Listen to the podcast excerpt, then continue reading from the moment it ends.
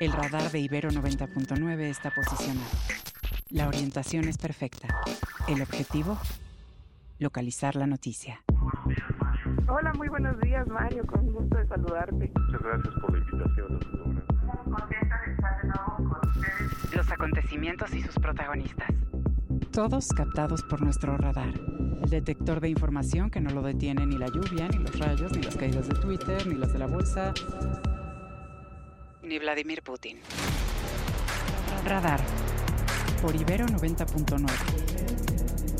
Con Mario Campos. Donde la información comienza.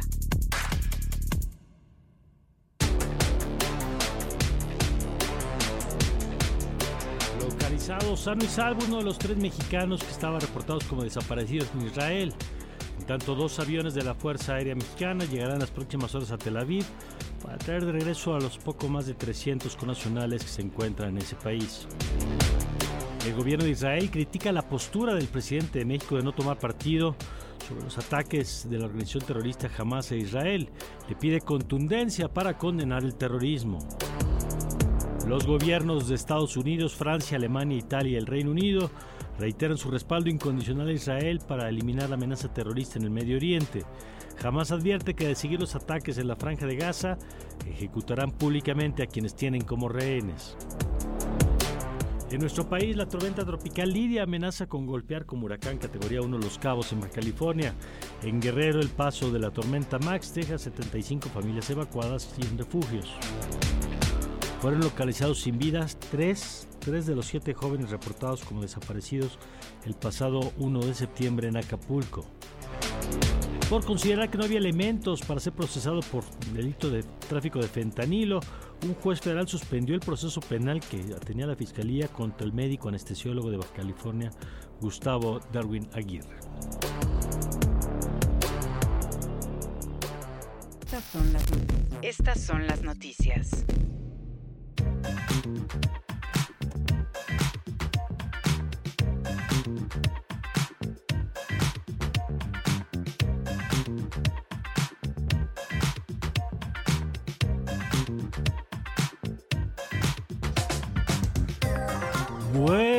Días, muy buenos días, bienvenidos a Radar 99.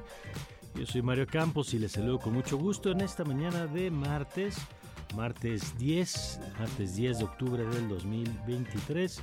En esta mañana en la que saludo a mi querido Alfonso Cerqueda. ¿Cómo estás, Alfonso? Querido Mario, muy contento de saludarte y por supuesto de saludar a quienes nos acompañan en esta mañana. Bienvenidos, bienvenidas aquí a la programación de Ibero 90.9 y también saludamos con mucho gusto a Sofía. Sofía, ¿qué tal? Muy buenos días. Hola, hola Alfonso, muchas gracias. Buenos días, ¿cómo están ustedes? Muy Yo bien, Sofía. Contenta de estar por acá. Qué bueno, Sofía Ballesteros, qué gusto que estés con nosotros en esta mañana. Eh, por ahí amigo también por acá. Es quien más anda en la cabina.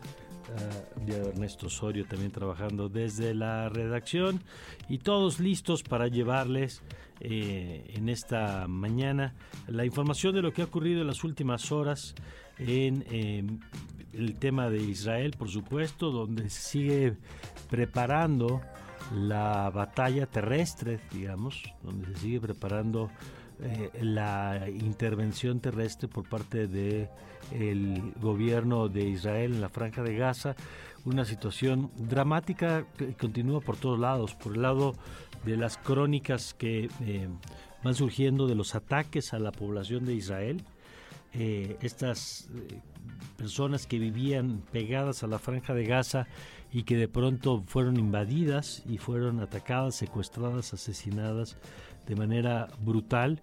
Y lo que se está viviendo también en las últimas horas en este preparativo donde la población de Gaza, no me refiero a los terroristas de Hamas, sino a la población civil de Gaza, que tiene cerrada la frontera con Egipto, que no puede salir hacia allá, que no puede salir obviamente hacia la parte de Israel y que se encuentra pues en una situación crítica en espera de, los ataques que continúan de la represalia en esto que ha dicho Israel. Nosotros no empezamos esta guerra, pero sí la vamos a terminar y les vamos a demostrar que fue un eh, error histórico, de proporciones históricas, el habernos atacado. Y bueno, pues de esto vamos a platicando también de los temas domésticos, de lo que pasa en nuestro país.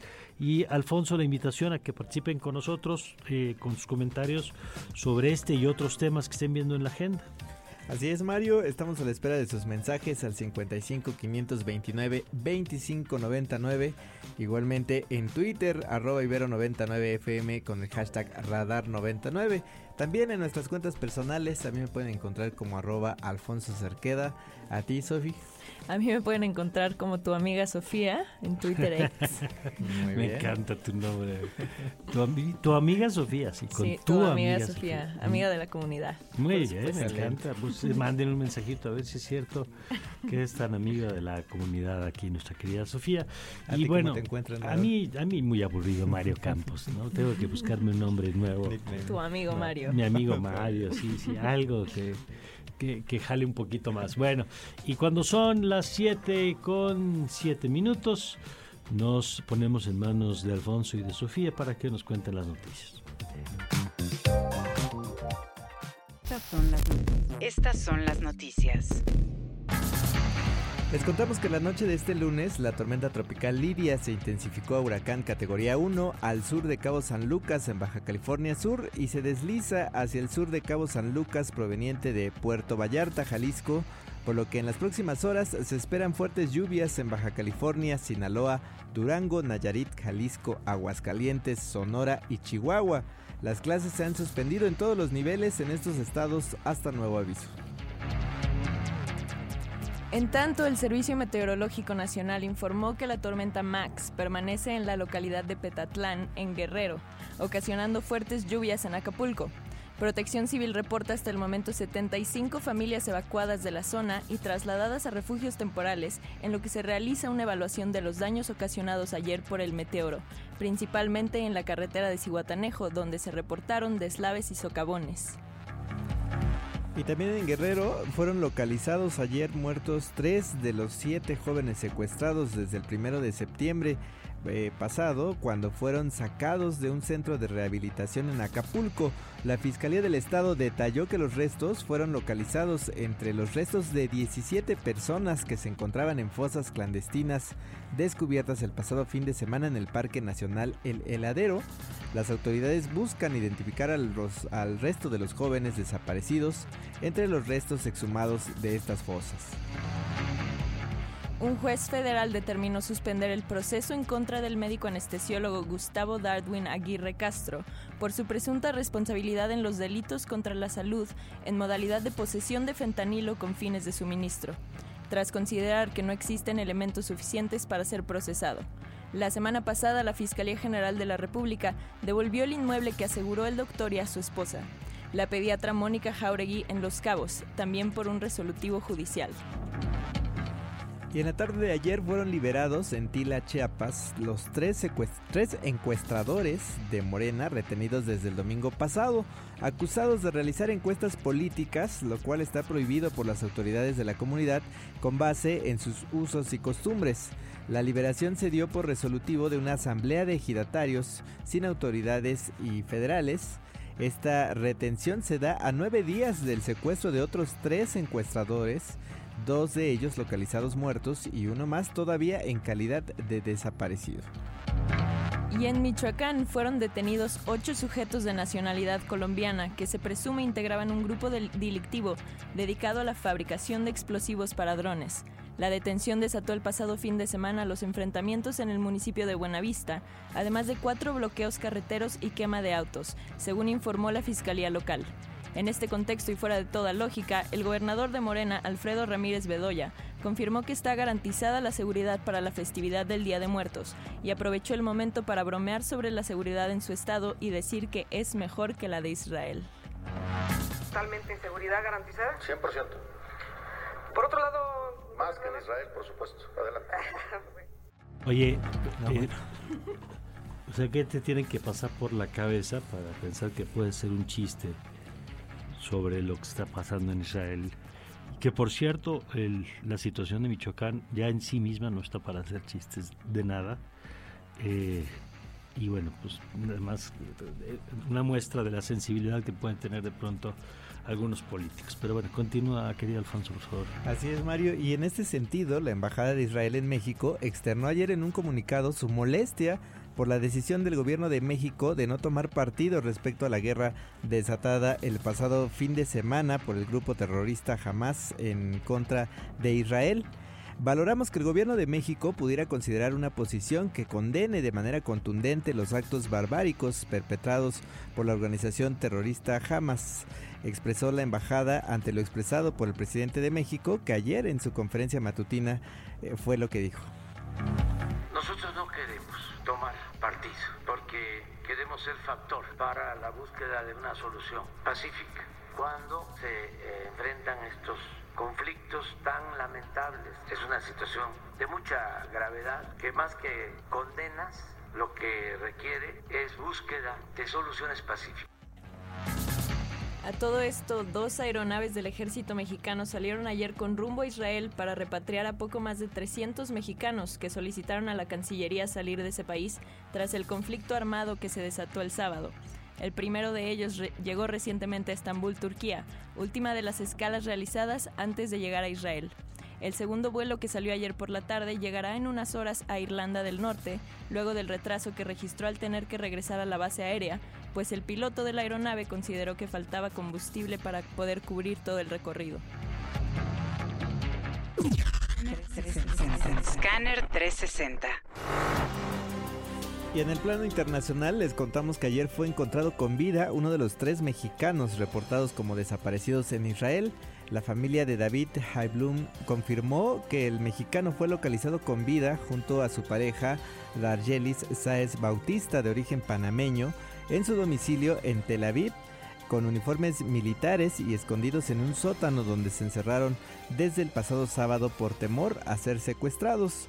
De los otros dos mexicanos secuestrados aparentemente por Hamas, aún se desconoce su ubicación. El presidente israelí Benjamín Netanyahu dijo a través de sus redes sociales que los ataques de ayer a las bases aéreas del territorio de Gaza son solo el comienzo. Destruiremos a Hamas como destruimos a ISIS. El enemigo quería una guerra, tendrá una guerra. Lo que haremos en los próximos días será recordado por generaciones. En respuesta, el portavoz de Hamas advirtió que por cada ataque lanzado por Israel en Gaza, ejecutarán públicamente a un rehén. Y más adelante en el radar económico hablaremos de la inflación, los datos que se dieron a conocer respecto a nuestro país. Por otro lado, un dato interesante también, el Premio Nobel de Economía y cuáles son los avances en este sentido. Y por supuesto hablaremos de los mercados financieros que están nerviosos en estos días por esta misma situación de la guerra. Los detalles los tendremos más adelante en el radar económico. Crack 90.9 es momento de irnos con un avance de lo que ocurre en el mundo deportivo con el crack de Ibero 90.9, Omar García. Omar, ¿qué tal? Muy buenos días. ¿Qué tal, querido Alfonso? Me da muchísimo gusto saludarte también. Y por supuesto, que te acompaña 90, 99, pues se acaba ya de oficializar las siguientes dos fechas para la Eurocopa, uno de los torneos de eh, selecciones más esperados en el panorama futbolístico en su edición 2028 y 2032, después de este experimento para realizarse plazas de Europa, pues ya se volverá a este formato un poco más recoleto y en el 2028 tendremos una candidatura conjunta en el así como en Irlanda, toda la zona de las Islas Británicas, mientras que en el 2032 una candidatura muy interesante desde lo político en el panorama presente con Italia y Turquía que también estarán presentando esta eh, pues este torneo de manera binacional. Ya estaremos viendo cómo será el formato de clasificación, pero bueno, en día de mientras, insisto, uno de los torneos más más esperados a nivel de selecciones ya tiene fecha al menos hasta el 2032 como los Juegos Olímpicos. Muy bien, querido Mar, muchas gracias, gracias como siempre por tu reporte. Seguro ya nos escuchamos en el Largos y Tendidos con el resto de la jornada. Perfecto, volvemos contigo un poquito más adelante. Radar. Radar 99.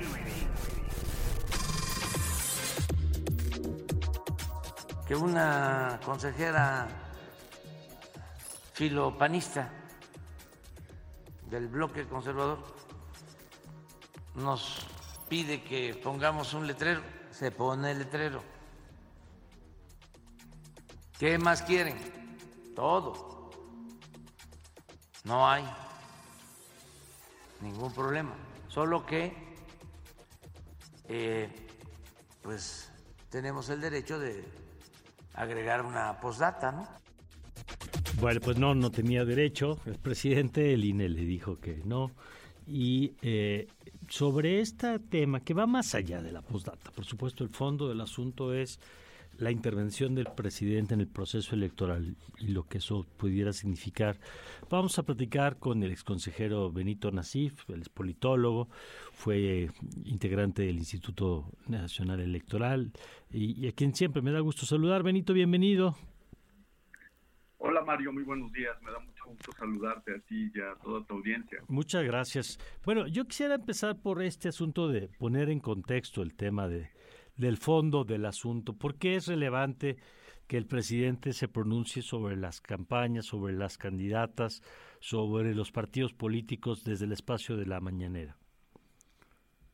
Bueno, el, eh, hay un marco eh, constitucional y legal que impide al presidente de la República, eh, o le prohíbe la utilización de recursos públicos para incidir en los procesos eh, electorales eh, a favor o en contra de cualquier partido político y o de, de, candidatos. y esa em, la línea que eh, establece la Constitución que el presidente no debe cruzar. Eh, es una línea que, eh, en algunos puntos es poco clara y es debatible. hasta dónde, qué es lo que impide y qué es lo que le permite al presidente hacer en sus conferencias de prensa. Paulatinamente, las autoridades electorales, principalmente el tribunal, han ido definiendo eh, que eh, pues las conferencias de prensa de los servidores públicos implican el uso de recursos públicos y por lo tanto están sujetas a todas las regulaciones sobre el uso de recursos públicos, principalmente la que exige, eh, digamos, la neutralidad del presidente en asuntos político-electorales. Y eh, el presidente se siente muy incómodo con eso porque quiere eh, poder eh, desde su púlpito en Palacio Nacional este, hablar, le encanta hablar sobre los asuntos electorales, le encanta defender a su partido político y atacar a sus adversarios. ¿sí? y por otro lado, debemos tomar en cuenta, Mario, que, eh, que nos encontramos ya inmersos en, un, eh, en, unas campañas eh, presidenciales veladas. Y entonces, del otro lado, del lado de la, del Frente Amplio Opositor, con la que es virtualmente su candidata, Xochitl Gálvez, han utilizado estos excesos eh, del, del, del presidente López Obrador como parte de una estrategia jurídica eh, que están poniendo en práctica ante el INE y ante el tribunal. Y creo que ellos van ganando la parte jurídica, eh, que han logrado resoluciones tanto del tribunal como de la sala eh, perdón, como del INE, la Comisión de Quejas y Denuncias, que le marca anulando y que claramente dicen que el presidente está violando la ley, aunque, la, aunque no hay consecuencias de eso. ¿sí? Y eh, eh, entonces me queda claro que ellos van ganando esta pelea jurídica.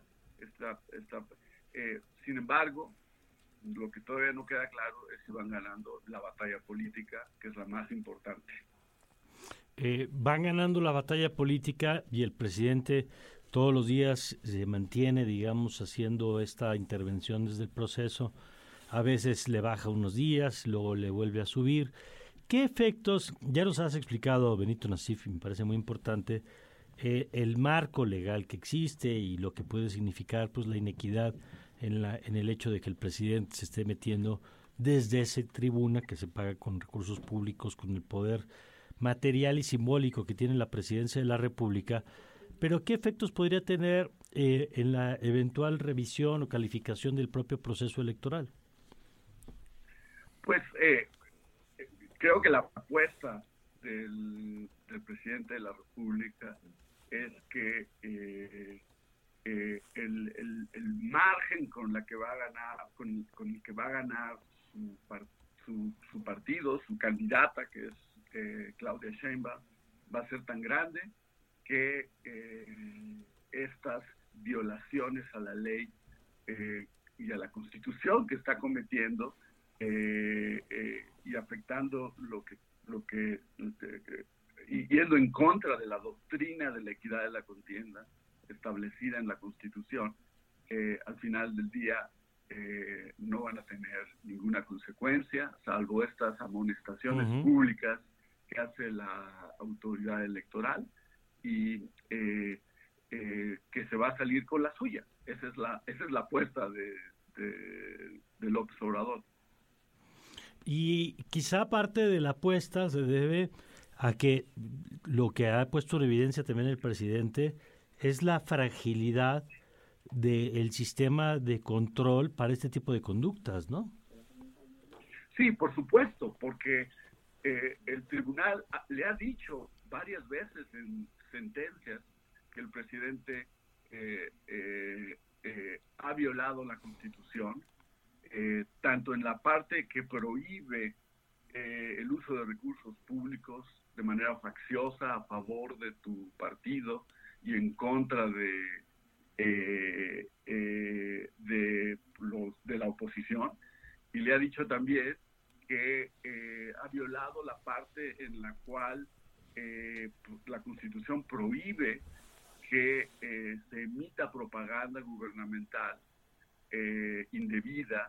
eh, que promueve que promueve logros de gobierno, etcétera, durante las precampañas, ese periodo, perdón, durante el periodo de campañas electorales en el cual está prohibido. Pero son puras amonestaciones públicas. no hay sanciones, eh, eh, no tiene realmente consecuencias. En el pasado esas, esas amonestaciones públicas fueron suficientes para eh, generar un cambio de comportamiento de los presidentes, pero con el presidente López Obrador, estas amonestaciones públicas no tienen ningún efecto, más Bueno, y todo apunta pues a que vamos a seguir viendo este tema. Finalmente, eh, Benito Nasif, ¿cómo estás viendo eh, al Instituto Nacional Electoral pues, en esta nueva temporada, en esta nueva conformación? Bueno, el, eh, creo que la, nueva presidenta del Instituto Nacional Electoral y un grupo de, consejeros apostaron también en un principio a una nueva relación eh, distinta a la que eh, el consejo anterior encabezado por Lorenzo Córdoba había establecido. ¿sí?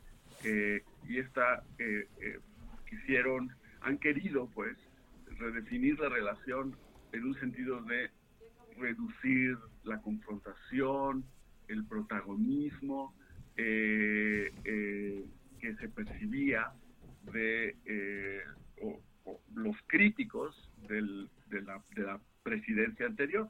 Y entonces eh, eh, han optado por eh, una, digamos, una, una estrategia de menor confrontación y de mayor acercamiento. El presidente los recibió en Palacio Nacional, cosa que nunca hizo con, con, con Lorenzo Córdoba.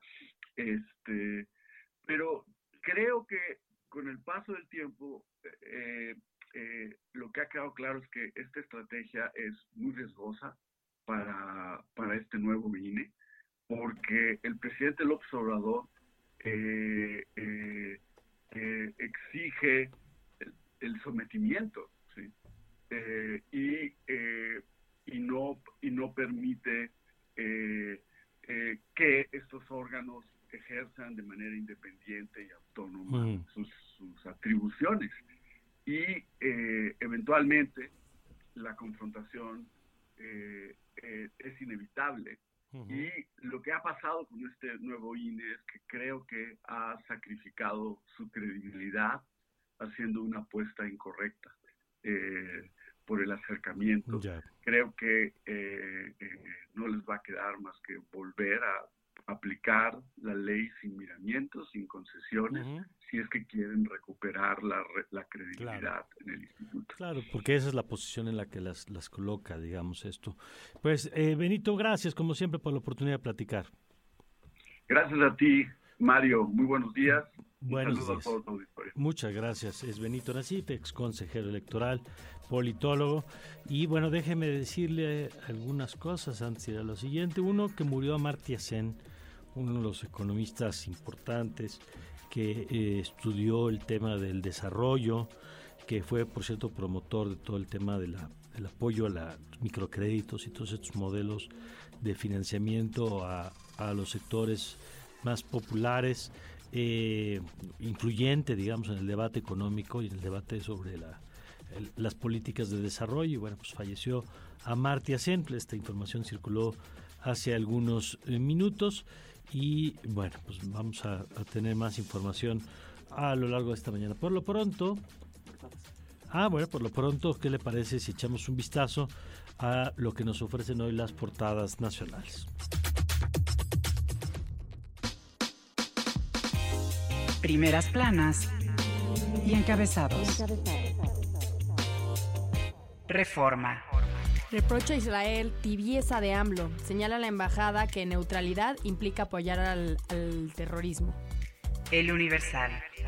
Limoneros reanudan su producción bajo nuevas cuotas de los criminales. Se ajustan a la extorsión de hasta dos pesos por cortar y vender cada kilo del cítrico. La jornada. Asfixia Israel a los palestinos en la franja de Gaza. Buscar, buscar la paz apremia AMLO y esto inconforma a la embajada de Tel Aviv. Milenio. Israel arma la incursión en Gaza y jamás amaga con matar a renes. Netanyahu ordena cortar luz, comida, agua y gas a la franja. Excelsior. Jamás amaga con ejecutar a renes. El financiero. Inflación ya habría alcanzado su mínimo del año. El índice nacional de precios del, al consumidor confirma trayectoria a la baja en septiembre, pero se complica el escenario. El economista. Pemex desinfla sus metas de refinación y de producción. Este año, Dos Bocas solo llegará a producir 17 mil barriles al día. La promesa de procesar 320 mil barriles hasta 2024. El Sol de México. Habrá revisión de mochilas en escuelas de CDMX. Buscarán desde armas hasta drogas. Prensa Internacional. Y en la prensa internacional, los israelíes están conmocionados hasta la médula, dice el New York Times. Israel retoma ciudades cercanas a Gaza y avanza para controlar la frontera. Y por otro lado, en la edición internacional del país, Israel cerca por completo Gaza para asfixiar a Hamas tras 16 años de bloqueo. Perspectiva global. Perspectiva global. Con Aribel Contreras. Y nos vamos con nuestra querida Aribel. Buenos días, Aribel. Muy buenos días, mi querido Mario. Qué gusto poder saludarlos. Igualmente, y nosotros teníamos, por supuesto, pendiente tocar base contigo en este eh, pues esfuerzo que estamos haciendo para tratar de darle a nuestros amigos del auditorio el desarrollo del conflicto en Israel, en, la franja de Gaza. Y quisiéramos preguntarte, eh, pues después de lo que pasó este fin de semana, con las declaraciones que ha hecho el gobierno de Israel sobre la consecuencia que deberá tener, dice esto que califica como un error histórico por parte de Hamas, esta afirmación de que Israel no inició la guerra, pero sí la va a terminar. ¿Qué es lo que podemos esperar en las siguientes horas? Porque parece que, eh, pues que ha sido muy duro lo que hemos visto, pero también será muy duro lo que sigue. Totalmente, mi querido Mario, vemos que, que sigue pues implicaciones geopolíticas y geoeconómicas en corto, mediano y largo plazo. De entrada, pues ya estamos viendo cómo la comunidad internacional, de por sí polarizada por la guerra en Ucrania, pues ahora este conflicto, que no es nada nuevo, pero digamos entra en una nueva era, pues también está dividiendo a los países de apoyar a uno o a otro. Eh, de esto desestabiliza la región de Medio Oriente, pero también enciende las alarmas en Bruselas y en Washington sobre lo que está sucediendo al interior de Israel, eh, dado que estas grandes alianzas que ha hecho el Estado hebreo, sobre todo con Estados Unidos. También hay que apuntar eh, el no pronunciamiento al respecto por parte del gobierno chino y esta satírica propuesta de Rusia cuando el ministro de Relaciones Exteriores, Sergei Lavrov, dice que no, no puede avanzar, no puede ser que se esté dando un conflicto, que haya violencia y que invita a las partes al diálogo, pues algo que por supuesto que Rusia no ha hecho con Ucrania, ¿no? Y en el ámbito geoeconómico, Mario, pues vemos que de entrada los mercados bursátiles reaccionaron inmediatamente el día de ayer con una gran volatilidad, eh, una paridad eh, peso dólar, pero también otras divisas pues sumamente inestables, eh, incremento del precio internacional del petróleo, ¿por qué? Pues porque la región de Medio Oriente, sabemos, principalmente Arabia Saudita, pues son grandes productores y exportadores de energéticos.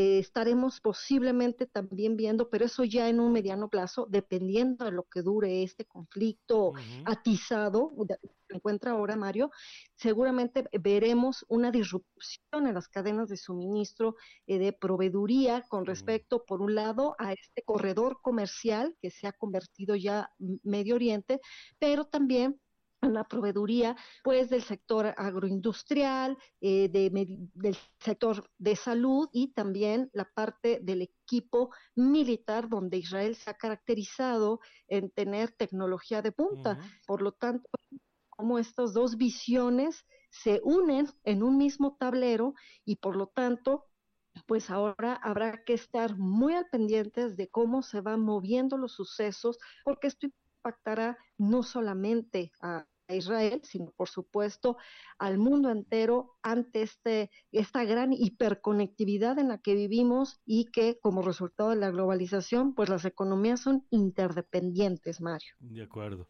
Eh, ah, ahora, uno de los temas, eh, uno de los temas eh, que, que está de fondo también, es la incapacidad del gobierno de Israel para prever, de la inteligencia de Israel para prever esto que ocurrió. Y una explicación eh, que se da es la crisis política que está viviendo el gobierno. Un gobierno eh, dividido, cuestionado por incluso un intento de reforma de, de colocarse, de tener control sobre el Poder Judicial. Y esto coincide también con una crisis en Estados Unidos, donde hoy, estamos hablando, no hay coordinador de los del Congreso de los Estados Unidos, de la Cámara de los eh, de los representantes. Eh, ¿Cuáles son las lecciones que deja esto, digamos, de cómo los problemas de seguridad tienen efecto, los problemas políticos tienen efecto también en la seguridad? Por supuesto, y lo hemos platicado en distintos momentos aquí en tu espacio, Mario, de cómo los temas de la agenda doméstica pueden impactar la agenda de cada país en cuestión de política exterior y viceversa.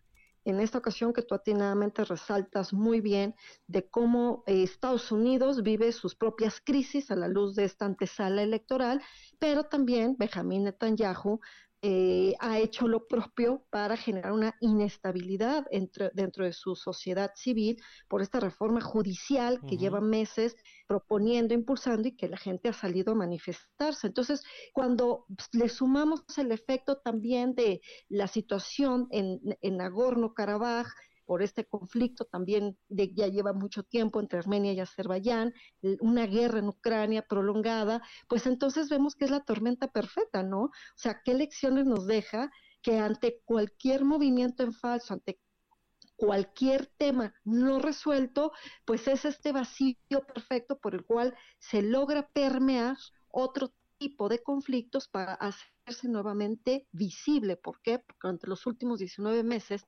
hemos venido hablando de la guerra en Ucrania, pero pareciera que se nos había olvidado el conflicto Israel-Palestina.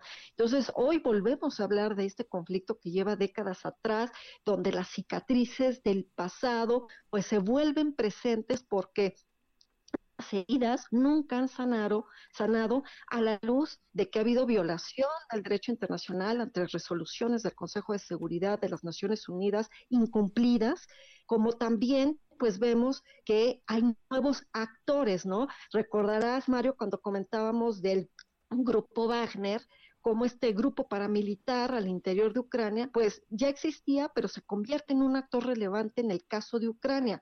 Hoy el grupo terrorista jamás se convierte en un actor relevante no solo por los ataques desde la franja de Gaza, sino retomamos desde quién lo está financiando, los drones, el equipo militar, desde qué país lo está proveyendo y cómo es que es el botón accionador para desestabilizar la región y para nuevamente volver a dividir las posturas de los gobiernos de o respaldan a, Israel y condena los ataques o bien se retoma esta causa palestina desde el, mundo árabe y entonces es cuando eh, se hace una pausa, ¿no? El mundo continúa, pero hay que a veces hacer una pausa para reflexionar qué es lo que en verdad está generando y detonando tantos puntos del tablero que entonces se convierte en un movimiento de, de placas tectónicas políticas donde lo, único eh,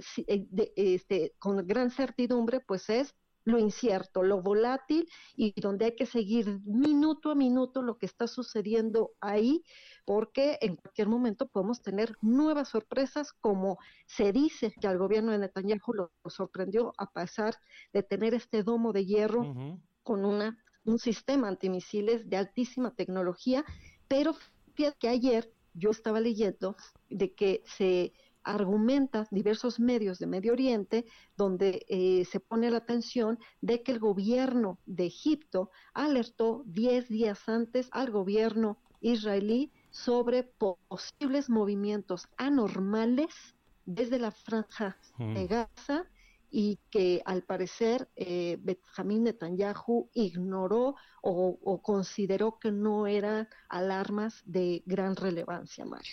Pues sí, porque tendrá que venir esa discusión sobre cómo se les fue a los sistemas de inteligencia. Yo agregaría a Rivera los sistemas de inteligencia de Estados Unidos, ¿no? que sabemos que tiene una colaboración muy estrecha con el gobierno de Israel y esa es una de las de las eh, preguntas, digamos, que habrá que responder en los siguientes días y vendrán después los tiempos de los ajustes políticos de esta omisión. Eh, sabemos que cuando hay un ataque como el que estamos viendo se produce este fenómeno que se llama rally round the flag, que es el cierre de filas en torno al gobierno, eh, eh, porque pues, es el momento en el que criticar al gobierno parece imprudente frente a la emergencia, pero ya vendrá el tiempo de eso, ¿no?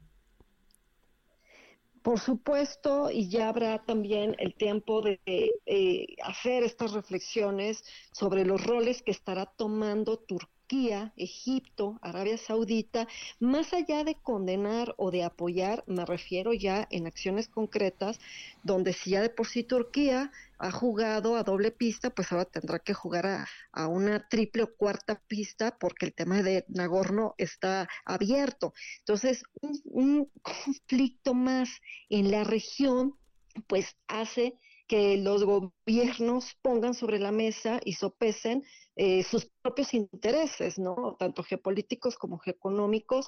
Eh, sabemos este respaldo de Joe Biden de los 8 billones de dólares que está enviando Israel, algo que pues eh, preocupa mucho a Ucrania porque no se sabe si esto limitará el financiamiento que ha venido apoyando a dicho país, pero también hay que estar atentos sobre esta cautela y estos silencios tan particulares de Xi Jinping, donde su, silencio dice más que las palabras y donde eh, estaremos ahí observando bajo una lupa, pero ampliándola, amplificando esta visión sobre cómo es que la zona que colinda con Medio Oriente estará moviéndose, se frenará o simplemente tomarán posturas semineutrales a la luz de que ahorita lo que urge en varios países, entre ellos México, pues es sacar a sus conacionales que están ahí en calidad de pedir eh, ayuda para salir de, de, la región. De acuerdo, Emilia, tú tienes una pregunta. Sí, Aribel, buenos días, te saludo Emilia. ¿Cuáles pueden ser las consecuencias para Irán si se confirma que apoyó a este ataque? Gracias, Emilia. Muy interesante tu pregunta porque vemos que Irán se ha convertido en el segundo país más sancionado del mundo después de Rusia. Entonces, una sanción más me parece que Irán no, no creo que le quite el sueño al gobierno iraní.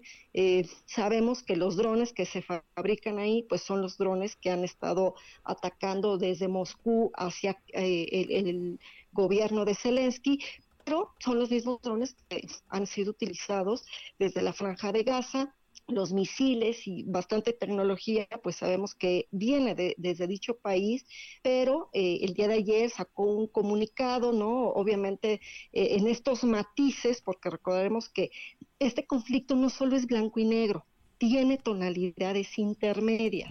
Y entonces ahí vemos con mucha cautela desde la posición de Arabia Saudita, Emiratos Árabes Unidos, que, quieren abonar a los procesos de paz, quieren posicionar en cierto liderazgo y entonces el gobierno de Irán, pues al final lo acepte o lo niegue, todo el mundo sabemos que pues claro que la tecnología es eh, desde ahí, pero eh, e, estará, digamos, como atento y alerta de saber ahora qué más. O sea, es tanto el cúmulo de sanciones que tienen que ni siquiera tienen acceso a ciertas aplicaciones Internet, eh, no tienen acceso al sistema internacional de pago SWIFT, que yo creo que eh, es una manera también de hacerles saber a Occidente, pues de estas grandes rivalidades que se tiene eh, con Estados Unidos desde hace tiempo atrás y que pues son frentes abiertos y que ante el eje Moscú, eh, eh, lo que es, eh, perdón, es Rusia,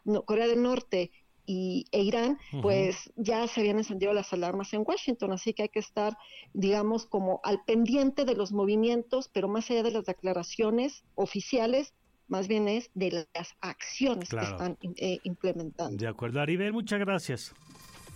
Al contrario, un fuerte abrazo, Mario, y a todos allá en cabina en Radar 90.9. Un beso y nos escuchamos pronto. Gracias, la doctora Aribel Contreras. Y bueno, pues vamos a ver, Emilia, vamos a ver qué pasa con este tema, ¿no? Y si se confirma qué tipo de consecuencias hay.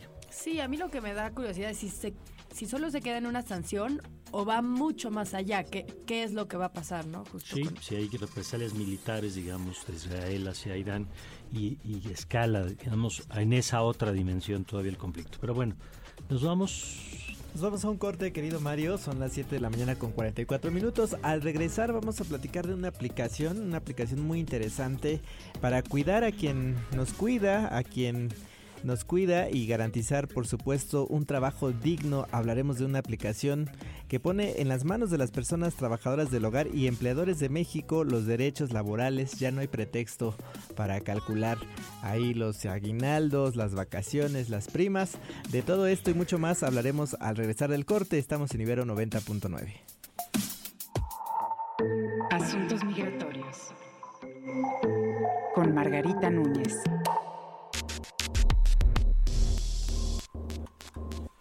Y nos vamos ahora con Margarita Núñez, coordinadora del programa de Asuntos Migratorios aquí en la Universidad Iberoamericana, el PRAMI. ¿Cómo estás, Margarita? Muy bien, Mario, muy buenos días a toda la audiencia, a ustedes ahí, el equipo de Radar. Muchas gracias. Pues eh, atentos como siempre a los temas que tienes que compartirnos. Sí, Mario, hoy queremos compartirles una idea que pues que queremos poner acá en la mesa con ustedes, dialogar, discutir en torno a ella, que es que la Ciudad de México, Mario, se convirtió ya en una nueva frontera en este país. Y estas no son palabras mías, son palabras de, de, la hermana Magdalena Silva, la directora del albergue Cafemín, uno de los albergues para migrantes más grande y con más años en esta ciudad. Eh, y la hermana Magda ha puesto esta idea, ¿no? La, la, frontera, la nueva frontera en este país es la Ciudad de México. Y esto deriva un poco de lo que veníamos hablando hace un par de semanas con ustedes. Lo que la hermana quiere decir es que, eh, digamos, esto que decíamos hace un par de semanas sobre cómo hay ciertas coyunturas migratorias que hacen que haya un foco mediático en torno al tema, pero realmente eh, el tema migratorio no es un tema de coyuntura, sino es un tema que permanece y las urgencias y el desbordamiento es permanente.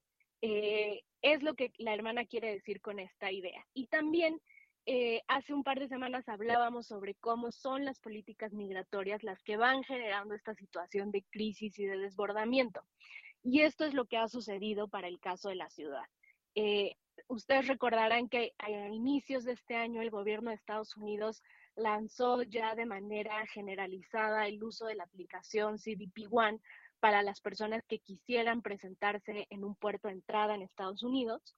Eh, y que en mayo de este año eh, terminó la aplicación del título 42 y se comenzó a implementar el título 8. Entonces, básicamente esto lo que ha configurado es que si una persona que quiere solicitar asilo en Estados Unidos eh, se quiere acercar a, Estados Unidos, debe de hacerlo vía la aplicación.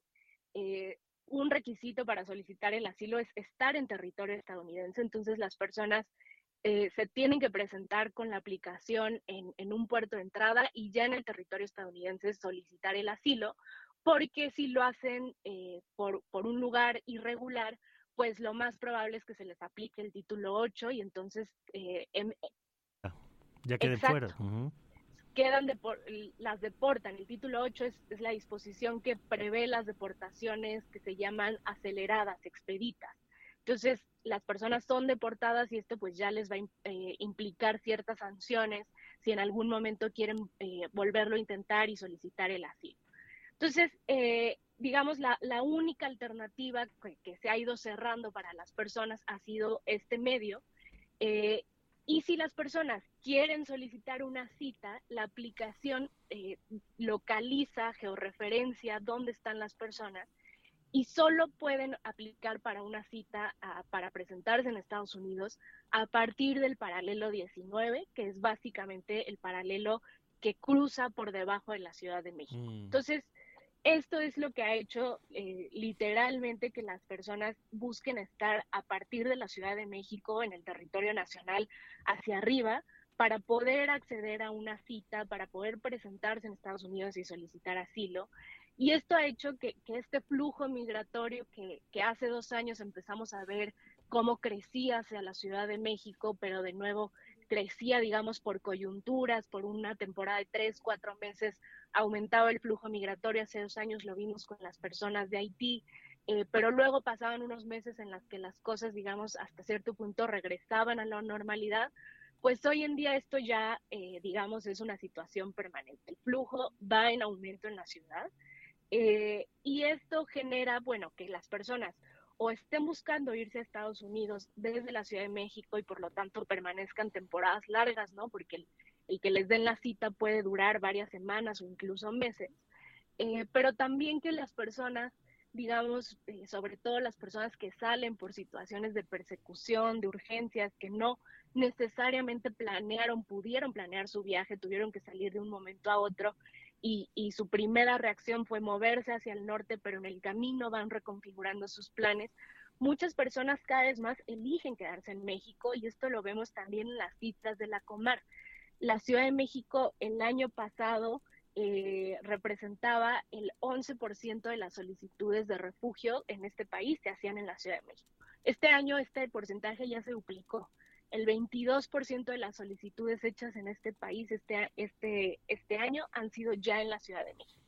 Entonces, esto es, digamos, lo que está generando lo que hace unos años veíamos en las ciudades de la frontera sur, en Tapachula, o en las ciudades de la frontera norte, Ciudad Juárez, Tijuana, que hoy continúa en esas ciudades, pues ahora también, digamos, se expanden eh, a, este espacio geográfico en la Ciudad de México y genera esta situación de desbordamiento de, capacidades de los albergues de la sociedad civil y de que cada vez más estamos viendo personas pues en situación de calle porque no hay capacidad eh, desde la sociedad civil para atenderlas y no hay una respuesta desde las instituciones. De acuerdo. Pues eh, muchas gracias, Margarita, por traer estos temas, como siempre. Gracias a ustedes. Gracias, Margarita Núñez. Y bueno, antes de seguir, nada más, déjeme eh, comentar dos cosas. Uno, no sé si usted vio el video ayer de Eduardo Verástegui. Aquí la verdad es que no lo hemos hablado de él y, y teníamos un poco hasta esta discusión de, pues si una postura, digamos, que es antiderechos, pues qué cabida o qué cobertura tiene que recibir en un medio que pues tiene una premisa como este de que los derechos son para todas las personas, ¿no? Nosotros abiertamente, por supuesto, tenemos una postura pro matrimonio igualitario, creemos en la eh, en, muchos temas de la agenda de derechos, de, que son derechos humanos, pero lo que ayer sí fue muy, pues a mí me parece delicado, es un video que sube que dice esto le vamos a hacer a la agenda de los de los del cambio climático además no qué culpa tienen los del cambio climático eh, y sale disparando con una pues no sé qué tipo de arma sea contra unos blancos no después de la respuesta que recibió en redes terminó diciendo no es una sátira pues no tampoco sabe que es una sátira eh, pero es grave y lo conecto con esto que acabo de ver, eh, yo no había visto este tuit de la diputada María Clemente García, la diputada de Morena, que dice en un tuit ayer por la noche que viva Palestina libre, muerte a los invasores asesinos de Israel. Y nos parece, me parece grave que una legisladora federal de nuestro país, por supuesto, lo hemos dicho aquí, se puede simpatizar y militar con la idea de una Palestina con un Estado palestino, es, un, es una de las aspiraciones del acuerdo de paz, dos estados, el Estado de Israel y el Estado de Palestina. Lo que no se puede es decir muerte a los asesinos de Israel eh, sin que se considere una cosa, me parece seria y grave, que la propia bancada de Morena tendría que tener un deslinde, que la presidencia de Morena debería tener un deslinde porque lo que estamos viendo, insisto, es gravísimo. Hoy eh, ya, vamos con la información económica, pero déjeme nada más comentar que una de las cosas que ha estado surgiendo en esta mañana es información sobre uno de los lugares donde se realizó el ataque de estos integrantes de Hamas eh, a un kibbutz y en donde han encontrado cuerpos de bebés. No le voy a dar más detalles, pero cuerpos de bebés que fueron asesinados por estas personas y eso tiene que ser condenado. Eso no tiene que ver con la defensa de los palestinos. Eso es un acto de crueldad y de terrorismo que debe ser condenado por cualquier persona con mínima humanidad. Eh, entonces, bueno, pues nada más para que tenga usted cautela, porque estas expresiones, el decir esto le vamos a hacer a los que piensan distinto y les disparo con una metralleta, en un país donde hay tantas muertes por homofobia, donde hay muertes de activistas, pues no se puede tomar a broma, pues no, no puede pasar nada más como, ah, mira qué chistoso, alguien que aspira a la presidencia en México hizo una cosa de estas y ya ahí queda. No, sí es grave. Sí es grave que una diputada federal diga en este contexto una expresión como la que le, le compartimos ahora. Pero bueno, vámonos con la información financiera. Radar económico. Radar económico.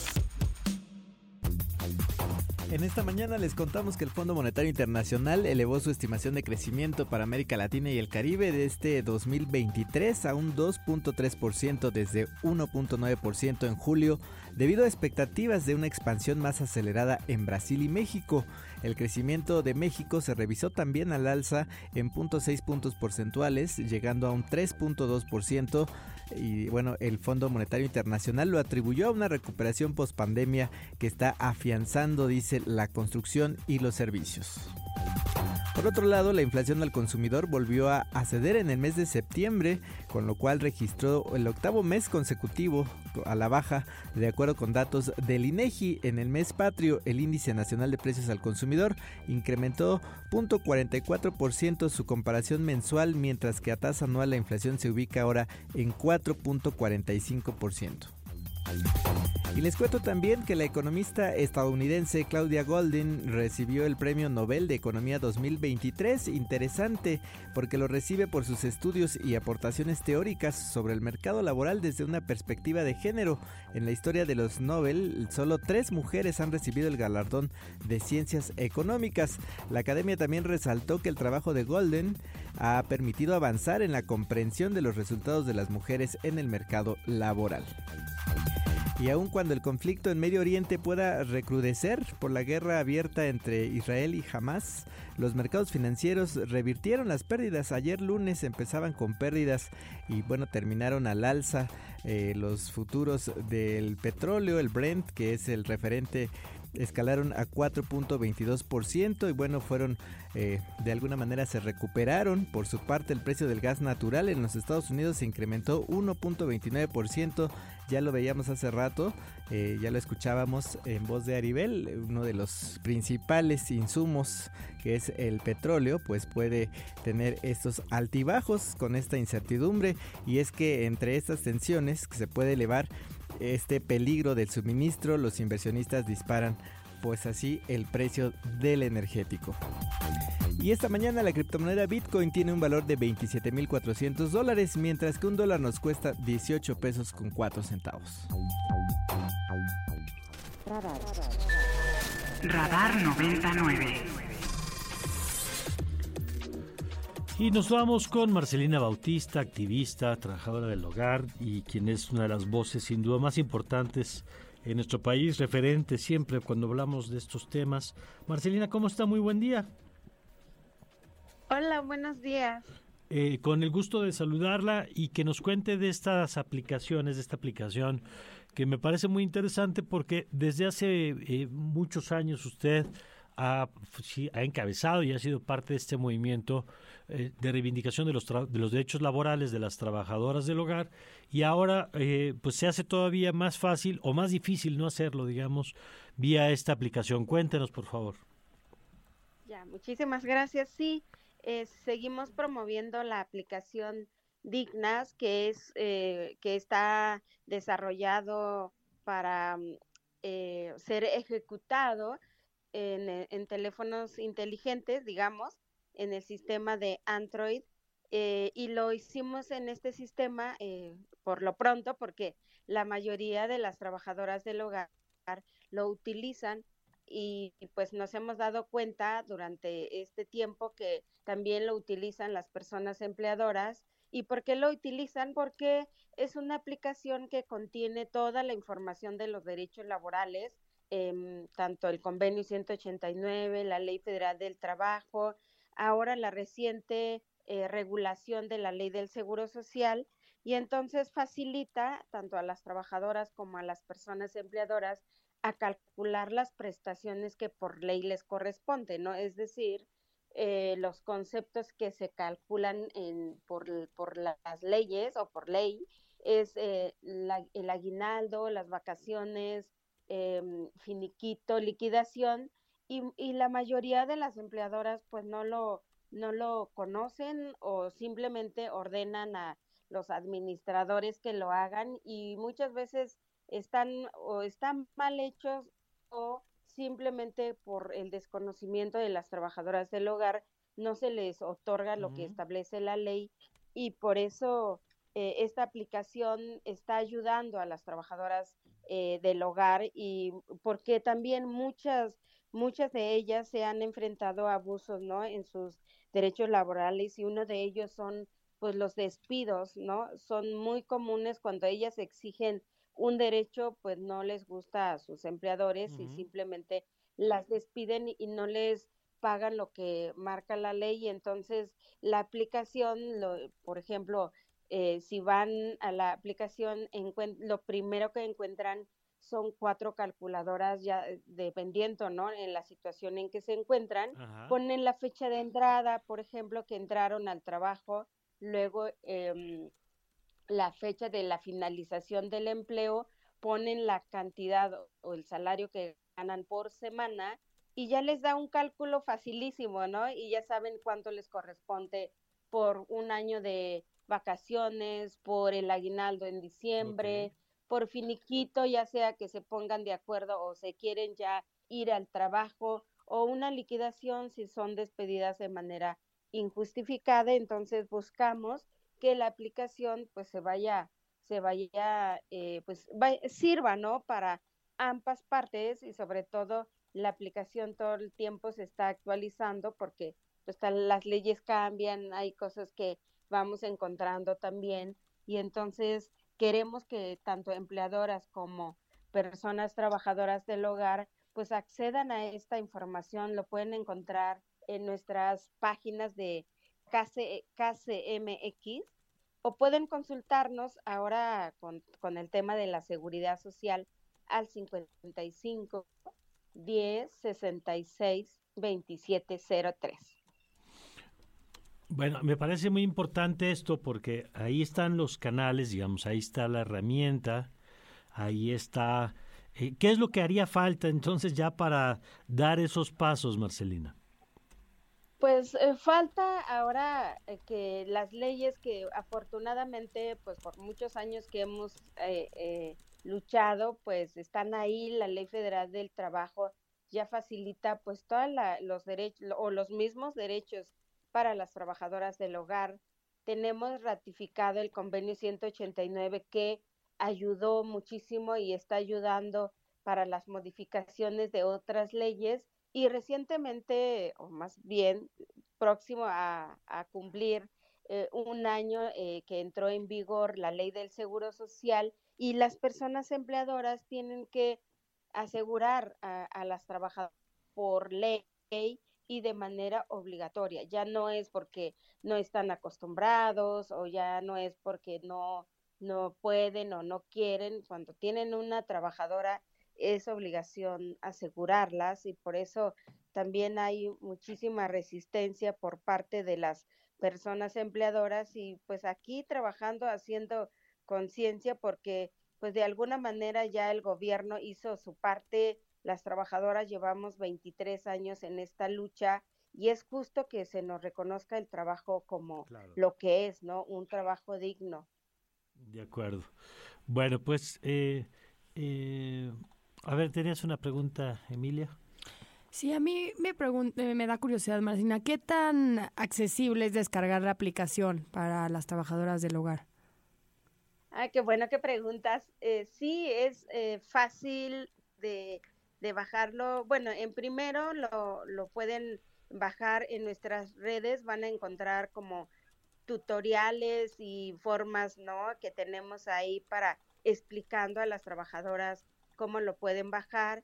Eh, para bajarlo, pues necesitan tener internet y ya teniendo internet lo bajan, lo, lo instalan en sus teléfonos y ya se olvidan de que es problema tener internet porque ya lo pueden sin internet lo pueden utilizar y eso lo hicimos así porque muchas trabajadoras del hogar ya cuando están mm. en sus cuartos o andan en la calle y a veces no hay no hay eh, pues no tienen línea y es, es muy fácil utilizarlo aparte de eso es que tenemos en, en la aplicación tenemos una liga que con el que pueden acceder al micrositio del IMSS para informarse sobre qué requisitos para inscribirse al Seguro Social o qué necesitan las personas empleadoras también.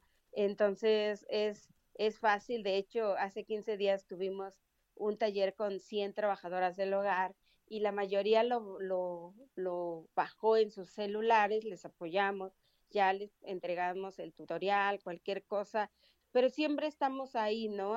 apoyando eh, a, la, a las trabajadoras para que también aprendan a utilizarlo, lo tengan a la mano por cualquier cosa y las personas empleadoras que lo consultan o quieren saber cómo inscribir a las trabajadoras eh, al seguro, nosotras también tenemos una un área de atención eh, para para eso. Claro. Muy bien, pues ahí está la información, Marcelina. Muchas gracias. Al contrario, muy buenos días. Buenos días, Marcelina Bautista. Radar por Ibero 90.9. Por Ibero 90.9. Estamos de regreso.